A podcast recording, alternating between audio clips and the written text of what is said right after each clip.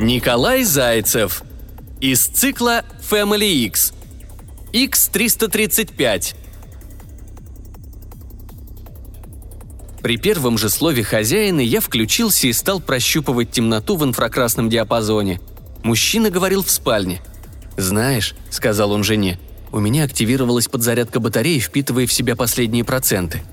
А ведь мне на работе подарок не дали». Я полностью зарядился и готов был исполнять команды — увеличил звуковую чувствительность, чтобы лучше слышать и сразу среагировать. «Как не дали?» Растерянно проговорила жена, и в моей голове разорвался звон. Руки и ноги неожиданно затряслись, и я отключился от розетки, чтобы внезапно не перегореть от напряжения. Подумав, сбавил и звук. «Так и не дали», — совсем тихо ответил муж. Я снова увеличил звук. Меня ведь могли вызвать в любую секунду. Вдруг не расслышу. Голос жены бомбой разорвался у меня в голове. Динамик захрипел, а перед глазами поползли красные строчки системных ошибок. Я второй год в этой семье, а так и не научился настраивать звук. «Ты вообще в своем уме, когда такое говоришь?» До сих пор эхом носился голос жены в моей голове. «А я-то тут при чем?» Муж не выдержал и тоже увеличил громкость. Мне стало легче. Наконец-то диапазон звука одинаков. «Конечно при чем? Это же твоя работа!» «Но подарки не я выдаю». «А кто?» «Отдел кадров последний момент генеральный просто не подписал приказ, и дети остались без подарков. Повисла пауза. Я прислушался, настраивая локаторы. На кухне ел кот, в коридоре храпел большой черный лабрадор. В спальне не спали двое. Сердца у обоих учащенно бились. «Она же женщина!» – сказала наконец жена. «Ваш генеральный директор – женщина! Как она могла оставить детей без подарков? Она хоть вас-то поздравила?» «Ну да, пришла к нам в отдел стройматериалов. Мы как раз с ребятами пиццу и суши заказали. Пригласили ее. Она поела, поздравила нас словесно и сказала, что у детей от конфет зубы портятся, поэтому подарков в этом году не будет». «Поела вашей пиццы?» «Ну да». «Так ведь вместо конфет можно было подарить снеговиков или мышек, например». «На твоей работе вообще ничего не дарят. Никогда. Так что давай не будем». «Но нам хоть честно об этом говорят». «И нам честно сказали. Правда, в последний момент». В спальне снова замолчали. У меня тихонько заработал привод, поднимая правую руку. Мимо прошел кот. Хозяин тьмы блеснул в мою сторону зелеными адскими глазами, но царапать не стал.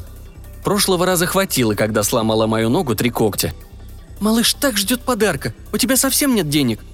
«Ну, мы пиццу и суши покупали на работе. Я последний отдал, когда складывались. Возьми шкатулки». «Там пусто. Я купила еды на стол коту и собаке, и все. Мы что, миллионеры?»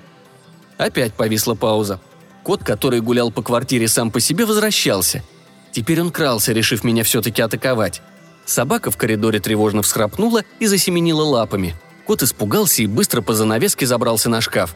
Я все так же молча стоял в углу у розетки. «Я что-нибудь придумаю», — сказал муж. «Ага», — ответила жена, и квартира снова погрузилась в тишину. Малыш очень хотел подарка и ждал новогоднего чуда — Вчера, когда он с нами играл, наряжал грустного лабрадора в оленя, ошалелого кота в эльфа, а меня в Деда Мороза, все импульсные картинки были на одну тему. Я задумался. Можно, конечно, малышу подарить кота. Он прикольный, страшный, сумасшедший, лысый, и у него треугольная голова.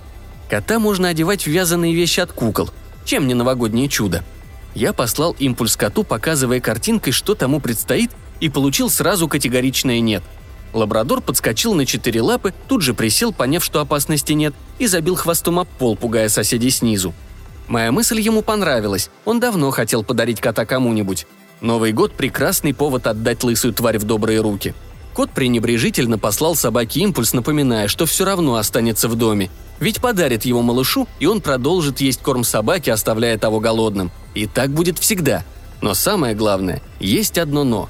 Самуэль Лартфандович, рожденный от папы чемпиона России 2052 года, уже был подарен давным-давно.